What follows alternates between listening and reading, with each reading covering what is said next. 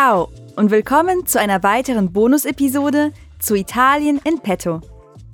Ich bin Karina und begleite euch auf eurer Italienischreise. Gemeinsam haben wir viele italienische Städte erkundet. Aber es gibt immer noch mehr zu entdecken. Hast du die Folge Eine runde Sache in Palermo schon gehört? Dann bist du hier genau richtig. Du warst noch nicht dabei? Dann schalte an dieser Stelle einfach um und komm gerne zurück, wenn du soweit bist. Heute erwartet uns ein kleines Quiz und wir lernen auszudrücken, wie wir uns fühlen. Auf Italienisch natürlich. Aber was wäre eine Bonus-Episode ohne unseren Italienisch-Experten und Quizmaster Gianluca? Ciao Gianluca, come stai? Ciao Carina, tutto bene, grazie. Tu come stai? Bene, grazie. Ah, molto bene, mi fa piacere e sono molto contento di essere qui con te oggi, anche perché dopo l'episodio su eh, Roma e quello su Napoli, oggi ci trasferiamo in un'altra località, in un altro luogo, vero? Mm-hmm. E andiamo su un'isola e precisamente ci trasferiamo in Sicilia e visitiamo Palermo. Esatto. Mhm. Palermo, il capoluogo della Sicilia. In generale la Sicilia mi piace tanto. La sua storia, la cucina. Sì, sono d'accordo, la Sicilia è tutta veramente da scoprire e da visitare. Io ci sono stato due volte Mhm. e mi ha affascinato tantissimo, anzi ti dirò di più, potrei immaginarmi di vivere in Sicilia per un periodo di tempo della mia vita. Wow, questo sarebbe interessante. Sì, e c'è tanto da scoprire, no? Perché è l'isola più grande del Mediterraneo. Mhm, esatto, un'isola grande che ha tanto da offrire, natura incontaminata, quindi una natura bellissima, una cultura molto ricca, bellissima architettura e una storia millenaria. Mhm, È davvero incredibile. Ma sai, c'è altra cosa che mi affascina sulla Sicilia. Un'altra cosa che ti affascina? Affascina. Ah, Grazie. E quale sarebbe? Che non si parla solamente l'italiano, Mhm. ma anche siciliano. Sì, hai ragione, eh, in Sicilia, ma come in tutte le regioni d'Italia, esiste un dialetto e in Sicilia si parla eh, il siciliano, che però, a differenza magari di altre regioni, è un dialetto più vivo, quindi mm, in Sicilia forse è più facile sentire, ascoltare il siciliano nella quotidianità, per le strade, al mercato o al Ah. supermercato. Sì, sì, c'è una parola, ehm, la bagnata, vero? Mhm, Sì, è una parola del dialetto Sì, siciliano. sì, Eh, l'hai sentita nel nel- mercato. Ah, allora non riveliamo troppo e direi che con la parola abbagnata possiamo iniziare il nostro quiz. Uh.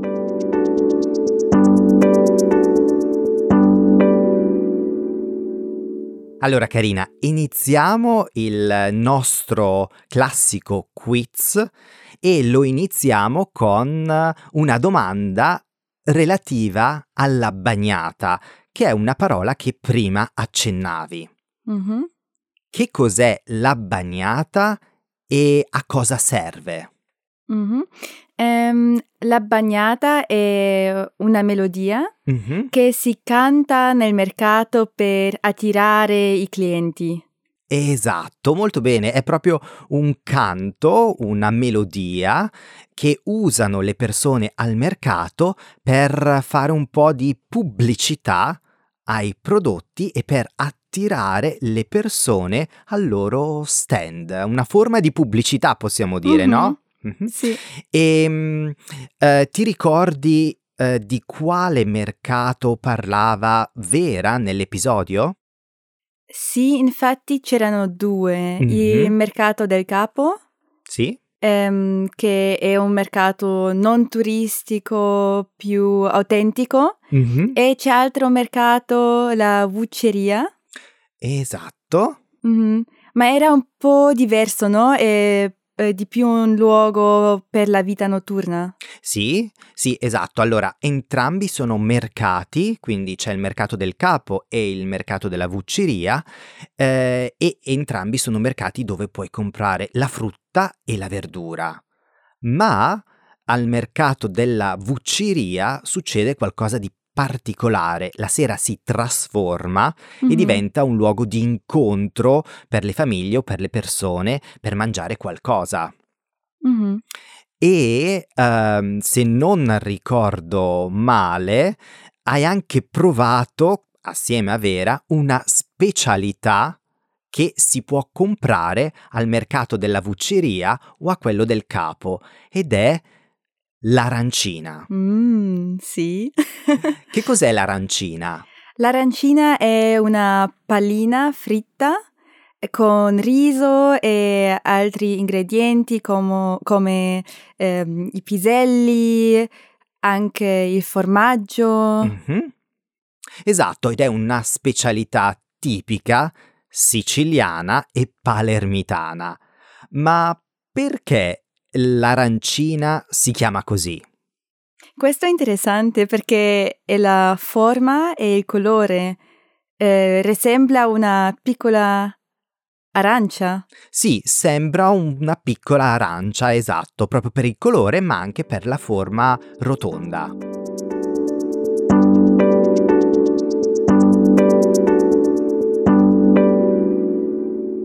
Genau, ich war davvero impressionata, wirklich beeindruckt. Und wie ihr wisst, lernen wir heute Gefühle auszudrücken.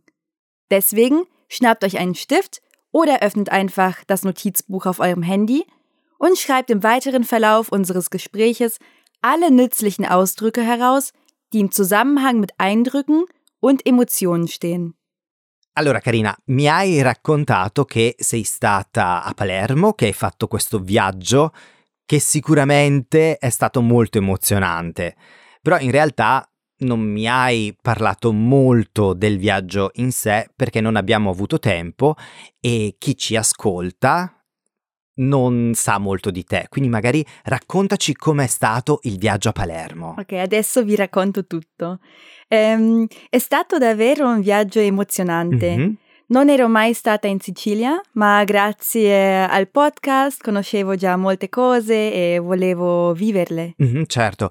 E qual è stata la tua prima vera impressione eh, di Palermo quando sei arrivata in stazione? Che cosa hai pensato? La prima impressione era una sorpresa, Mhm, Sorpresa positiva o negativa? Positiva ovviamente. Ok, bene, benissimo. E perché? Sono arrivata alla stazione del treno e solo qualche passo dopo mi Mhm. sono trovata nel quartiere della Calza. Sì? Sapevo che era bello, ma non sapevo che era così bello. Mhm. Ero molto sorpresa. Le case, le strade erano tutto fatte di pietra Mhm. e così si vedeva molto antico. Mi sembrava di essere in un altro mondo o anche ehm, un'altra epoca. Ah, in un'altra epoca. Sì. Beh, in realtà la Calza è un po' il centro storico della città di Palermo che eh, risale proprio al periodo arabo ed è, mm, diciamo, uno dei quartieri principali della città di Palermo, eh, un quartiere anche medievale per certi aspetti. Quindi forse hai fatto un vero e proprio tuffo nella storia della città. Un tuffo? Un tuffo, sì. Un tuffo. Mhm. So, mm, ich bin in die Geschichte eingetaucht. Esatto, Puoi ripetere? un tuffo nella storia della città. Perfetto, grazie. Eh, sì, ero, eh, era veramente così. Ehm, la Calza sì è una zona molto bella e centrale e ehm, ero molto felice perché il mio ostello Mhm. si trovava proprio lì. Ah, beh, è sempre comodo scegliere una zona centrale perché così è più facile visitare la città. Mhm. Ma mm, hai viaggiato da sola o eri in compagnia di amici o di un partner o una partner? Ho viaggiato da sola, Mhm. sempre lo, lo faccio sempre, ehm, perché così sono più aperta per conoscere gente e mi sento libera di fare quello che voglio fare. Mhm. Sì. All'inizio la mia famiglia era un po' preoccupata, Eh, ma sì, adesso tutto, tutto va bene e si, si è abituata. no, certo, posso capire, anche perché... Tanti eh, anni, no? Eh sì, sì, anche mia mamma, che è mm, comunque eh, abbastanza apprensiva, era sempre molto preoccupata quando partivo per un viaggio.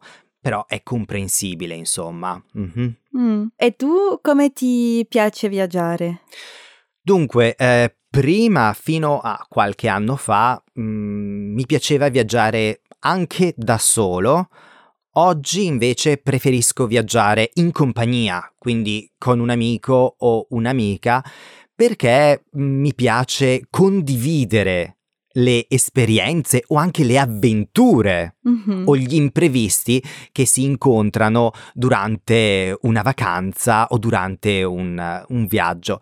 Ecco, trovo forse un po' triste non poter condividere questi momenti quando si è da soli, ecco. Mhm. Lo capisco. Mhm. Ehm, anzi, a Palermo c'era un momento così, un, pochi- eh, un po' triste, ok. ma mi sono accordata, mi sono ricordata. Ah, ok. Adesso cambio perché sto pensando nella mia amica che ho conosciuto in Spagna, Ok. ma lei è italiana Mhm. e la sua nonna vive a Palermo e la ho chiamata per chiedere dov'è Mhm. e mm, era coincidenza, ma lei era proprio lì a Palermo. Beh, una coincidenza molto fortunata, direi. Sì.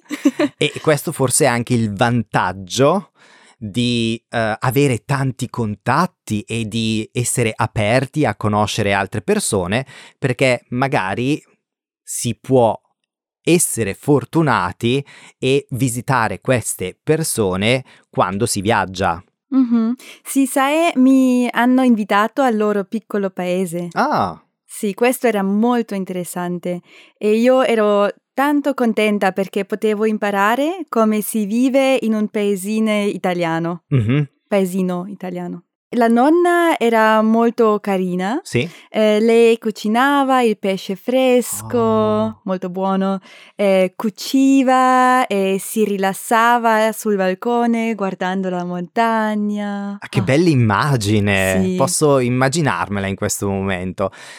E in realtà eh, questo è un aspetto molto bello che hai descritto perché eh, conoscere la gente locale significa anche conoscere le loro tradizioni, le loro abitudini e eh, entrare in contatto con quella che è la loro cultura.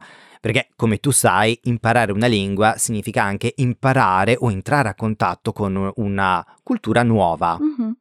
E senti, Carina, mm, credo che tu sia stata davvero fortunata, però, Sì, perché hai vissuto veramente una parte di italianità sì. Durante il tuo stata- viaggio. Sì, molto fortunata e molto soddisfatta, E pensi che ritornerai a Palermo? sicuramente. Magari ci torniamo insieme. Sì.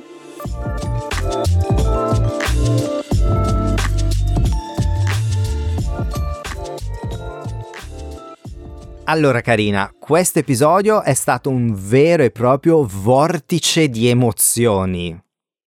Un vortice? Un vortice. Cos'è?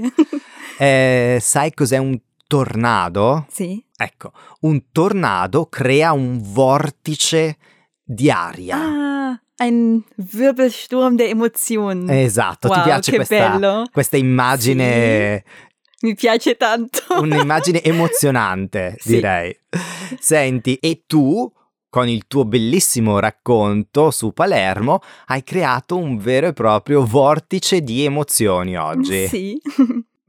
E veniamo appunto alle emozioni in italiano e vediamo di spiegare come possiamo descrivere o esprimere le nostre emozioni quando parliamo in italiano. È molto semplice perché possiamo usare il verbo essere, quindi sono, se parlo di me e aggiungere un aggettivo. Mm. Per esempio, eh, oggi sono molto contento. Oh, oggi sono contenta. Esatto, quindi dobbiamo ricordarci che gli aggettivi che eh, finiscono in o come contento eh, devono essere accordati, quindi si concordano con la persona. Eh, ma vediamo un po' quali aggettivi abbiamo utilizzato oggi che descrivono emozioni nel nostro episodio. Das ist eine sehr gute Frage. Welche Ausdrücke haben wir heute verwendet, um Emotionen zu benennen? Fangen wir an mit den positiven Gefühlen. Welche Wörter habt ihr gehört oder vielleicht sogar notiert? Gianlu, ci aiuti? Ma certo, sono qui proprio per questo. Allora, iniziamo proprio con una parola simile a contento o contenta e infatti durante la conversazione abbiamo usato un aggettivo molto simile, ti ricordi? Felice, giusto? Esatto, che lo possiamo usare come sinonimo di contento. Ah, ma non cambiamo sia mascolino o femminino, no? No, rimane uguale perché è un aggettivo che finisce in e. Aha, ok. Quindi sono felice e tu sei Felice. Esatto. Bene, eh, altre emozioni positive di cui abbiamo parlato, quali sono? Abbiamo detto che sono soddisfatta del mio viaggio a Palermo. Esatto, Eh, ma continuiamo sempre con le emozioni positive. Mhm. Quali altre abbiamo menzionato? Ehm, abbiamo detto che sono molto fortunata Mhm. di scoprire la vita quotidiana di un piccolo paese italiano. Esatto, e poi abbiamo anche parlato della sorpresa che hai provato quando Mhm. sei arrivata a Palermo.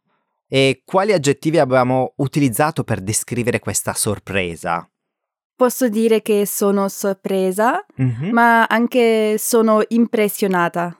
Benissimo, quindi impressionata, diciamo, o impressionato, è più forte di sorpreso o sorpresa. Also beeindruckt. Esatto, molto Ok. bene. Ma Gianlu, non esiste anche un altro modo per esprimere emozioni oltre a usare essere? Sì, esatto, c'è un'altra opzione, magari un pochino più difficile, e anzi, proprio tu, durante la nostra conversazione, hai usato questa espressione. È l'espressione mi sento. Mi Mhm. sento Mi sento poi... libera. Esatto, quindi aggiungiamo l'emozione, l'aggettivo che proviamo in quel momento. Per esempio, mi sento felice, mi sento triste. Mi sento motivata. Ti senti motivata a imparare l'italiano? Sì. Molto bene. E posso anche dire emozionante. Per esempio, il mio viaggio è stato emozionante. Esatto. Chiaro? Chiaro, grazie. Und wie ist es euch auf eurer letzten Reise ergangen? Schreibt es uns doch in einer Mail an podcasting@bubble.com und übt so euer Italienisch. Auf www.bubble.com/podcasts findet ihr außerdem die Mitschrift und die wichtigsten Wörter aus dieser Episode, die euch dabei helfen werden. So, und damit sind wir auch schon am Ende der Bonus-Episode zu Palermo angelangt. Wir sind veramente felici, dass ihr auch diesmal dabei wart. Beh, io sì, sono davvero molto contento. Und natürlich würden wir auch gerne erfahren, wie ihr diese Bonus-Episoden findet und ob ihr mehr davon wollt. Folgt also einfach dem Link in der Episodenbeschreibung für eine kleine Umfrage oder verratet es uns in einer E-Mail an podcasting@bubble.com. Grazie Gianluca per insegnarci le espressioni per esprimere le nostre emozioni. Grazie a te per avermi invitato di nuovo a questo episodio e anche questa volta è stata veramente una puntata molto divertente e interessante. A presto! A presto, bis zum nächsten Mal.